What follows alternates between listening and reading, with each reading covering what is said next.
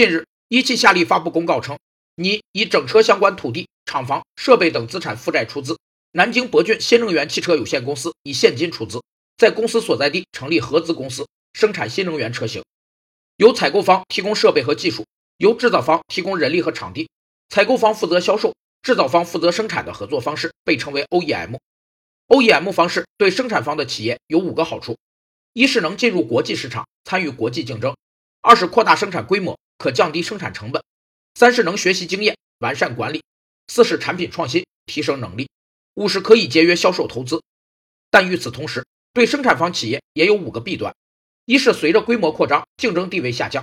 二是具有的成本优势不可持续；三是逐渐丧失市场能力；四是可能面临反倾销打击；五是品牌缺失。和博骏汽车的联姻，或许是一汽夏利实现自救的机会，但手上已没有多少筹码的一汽夏利。必须寻找更多的生存路径。